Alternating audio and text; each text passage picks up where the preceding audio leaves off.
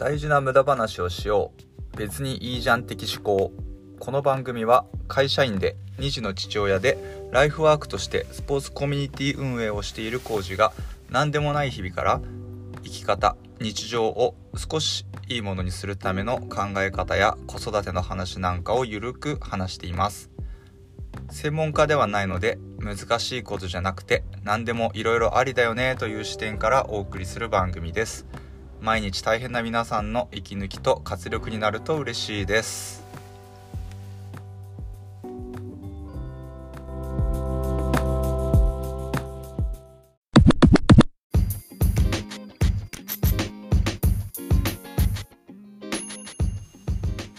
はい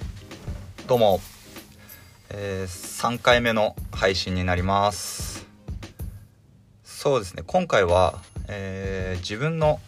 自己紹介ですね。はい。どんな人間がこういうことやってるのかわからないとなんか聞いてても気持ち悪いかなと思いまして、えー、自分なりに簡単ですが、えー、どんなことやってる人間なのかを、えー、少しお話ししたいと思います。はい。えーとですねまずですね私はですねえー、まあ最初の回にも言いましたけどもまあ普段はサラリーマンです。なんでそこは別に特別なことではないのでさらっといくんですけどえー、とですねどっちかっていうとあれですね肉体系の仕事になります。その大工さんとか、えー、建築とかそういう肉体労働ではないんですがまあ体使って毎日仕事する感じですね。そうですね。まあまあ毎日体使うかな。もう夏暑く冬寒い。もうそういう環境で仕事するって感じです。そうっすね。本当に去年の夏とかはいや本当にあのー、身の危険を感じる暑さの時ありましたからね。あの職場のその働いてる場所の気温が40度超えるとかね。っていう時もありますしあのそれと逆に今冬なんであの朝職場の場所はもう外とほぼ同じぐらいの気温みたいなですよね。もう1年の中で温度差どんだけあるんだっていうところなんですけどまあそんなところで日々働いています。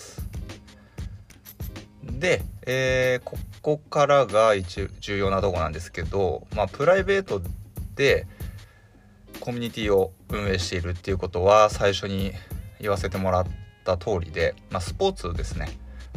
特に自分は野球をずっとやってきたので野球に最初は特化してスクールとかを知ってみようかなってちょっとよぎったんですけどもそれはやめて、えー、もうちょっとなんか自分が本当にやりたいことなんだろうっていうのを考えた時に、えー、未所属の子どもたちを対象にしたスポーツコミュニティをしたいなと思ったので始めました。これ特別あのスポーツクラブではないのであの本当ゆるく個人でやってます。ああ個人でやってるって言ってもですね一応あの石川県スポーツデザイン研究所という名前の、えー、社団法人に一応自分は属してて一応そこの団体の名前をあの歌いながらやってるんですが、まあ、実際、えー、運営というかいろいろ準備したりしてるのは、まあ、ほぼ私一人なのでほぼ個人でやってるに等しいですね。でそこにありがたいことにお手伝いをしてくれるあの大人の方々が、えー、何人かいらっしゃって、えー月1回で活動している時に手伝いに来てくれて一緒になんとか、えー、やれてるっていうことですね。本当この手伝ってくれる方々で参加してくれる子どもたちもうその親御さん理解してくれる親御さんも本当皆さんいい人で本当ありがたいですね。僕がやりたいことで始めたとはいえその周りにそういう人たちがいないと何も起こらないので自分が一人でなんかねスポーツしたいって言って場所借りてただ自分が一人いてもね悲しいだけじゃないですか。なんか誰とも何もできないみたいな。ただ自分で一人で練習するみたいな。別にそれがしたかったわけじゃないので。誰か一人でもいいからいやほんと一人でもいいと思って始めたのでそこの気持ちっていうのは絶対忘れちゃいけなくて。なんかあのー、やってくうちにあのちょっとたくさん来てほしいなみたいな。いやいいんですけどたくさん来てくれたら来てくれたでいいんですけどそれが目的になっちゃうとなんか違うなっていう。一人でもいいから来てくれたお子さん、えー、その家庭の、まあ、親も含め来てくれた人たちがあ来てよかったなとか楽しかったなみたいな。そういう気持ちになってくれることが最も大事であの自分のやりたかったことで。そう思ってくれれば、えー、自分も楽しいんですよ。私も楽しい。なのでうん何がしたいかっていうと自分も楽しめるスポーツを通じたコミュニティをみんなでみんな一緒に楽しもうよみたいな。そういうコミュニティですね。まあそれも今3年目になるんですがやっていく中でやっぱり場所がねなかなかどうして確保するのが毎回毎回悩みどころではあるんですがおかげさまで最近少しずつあの安定してきました。うん始めた頃はそれも何も知識も何もなかったので場所も知らなければどうやって始めればいいかなんてもちろん分かんないですしそういうなんかスポーツビジネス的な知識ゼロだし人のつてもゼロだしそもそももともとそんなことをするような人間ではなかったというこれはあの本当にそうで社会貢献意識の高い人だったんですかみたいなことを聞かれたりとかボランティア精神がとか言われるんですけどいやほんとそんなことないんですよななかったんですよ。うん、昔からの知り合いから言わせたら本当驚かれますね。うん、どうしちゃったの状態ですよね。うん、まあ驚かれました。うん、まあそれぐらい昔の自分じゃ考えられないようなことを今してるみたいなそうなんですけどまあねそんな感じのスポーツコミュニティを運営しております。であとそうですね。あとその自分が少しでもいろんなことを見たりするためにとか自分の知らない世界とかを見て今の活動に生かせるんじゃないかと思って放課後児童デイサービスでしたっけ？えー、普通の児童の、えー、学童保育の、えー、ちょっとあの、発達障害的なものがあるお子さんたちのための、えー、放課後の学童にそういう施設に、えー、月1回ですけど、え、ボール遊びの先生としてあの子供たちとボール遊びってこういうのだよとかこういう風にして一緒に遊ぼうみたいな感じで言ってますね先生として。うん。その辺が主なライフワークで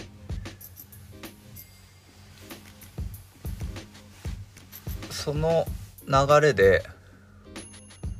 えー、トークイベントなんかも、えー、したいなと。まあ来月するんですけど、まあまあ、去年1回やったんですよ。すごいありがたいことに、本当これも人とのつながりとか出会いで、えー、開催できたんですが、このトークイベントも、えー、子供たちに向けたもので、まあ、その中に大人も混じりながらみんなで、まあ、ちょっと大事なテーマとしては自分をしっかり理解するとか理解した上で、うん、次の一歩を踏み出すにはどうしたらいいだろうねっていうことを話し合ったそういうイベントだったんですよ去年は。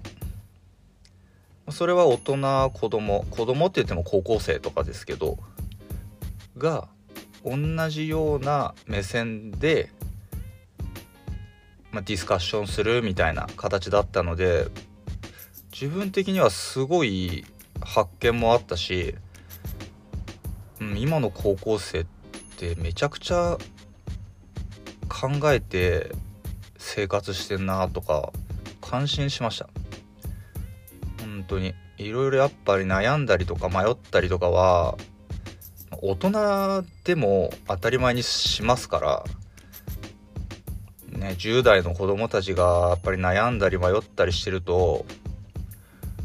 うーんより深く悩んでちゃいやすい人もいるんだなぁと。うん。だからこそ大人とまあ大人って言ってもね迷いながら生きてますけどまあ少し長く生きてるとかいろいろ考えてきたということで、まあ、少しでも役に立つような話し合いができればと思ってそういうふうにしました。うん、これをえー、もう一回やりたいもう一回やりたいってずっと言い続けて来月。まあ少し形は変わるんですがまた開催することができました。まあほぼほぼ立て付けは似てるんですけど微妙に中身がちょっと違ったりとかするのでものすごい楽しみですね。まあそんなトークイベントなんかもしてます。はい。うん。あとはそうですね。まああのー、プライベート的なとこで言えばえー、小6と小1の子供がいます。そうですね。みんな、まあ、そこについてはまだね。うーんその子供のこととかどれぐらい喋っていいもんなのかとかがよくわかんないんで、まあ、小学生2人いますっていうことですね。ねえ。まあほんと難しいっすよ。ほんとだから子育てで日々頑張ってる、えー、お父さんお母さん。いや本当にお疲れ様ですっていう感じですね。うん。もう何がお疲れ様ですとかじゃなくてもう全部お疲れ様ですなんですよね。朝から。子供が夜寝るまで。うん。そう。だからねそんなことも少しずつここで、えー、話したりできたらちょっと面白いかななんて思ってます。まあ、けどあくまで自分のこの父親側の視点なんできっとあのお母さん方から言わせればね女性側から言わせればねまだまだだよって怒られそうですけど、まあ、そこはあのちょっとちょっと優しくしてください。すいません。ね。りあえずそんなところですかね。まあ大雑把に言うとそんな感じの人間です。今やってることは今言った感じのことですね。それでこの2024年新しくこのポッドキャストもやってみようと思って始めた次第です。はい。で、えー、じゃあ次はちょっと次回はじゃあなんでそんなことしてんのっていうことを少し簡単にお話ししたいなと思ってます。うんそのコミュニティやらイベントやらやってもうん言ったらもう僕の自分自身のあの収入とかには全くないんでいや本当に全く、うん、収入にはならないならないっていうと言い方悪いな。その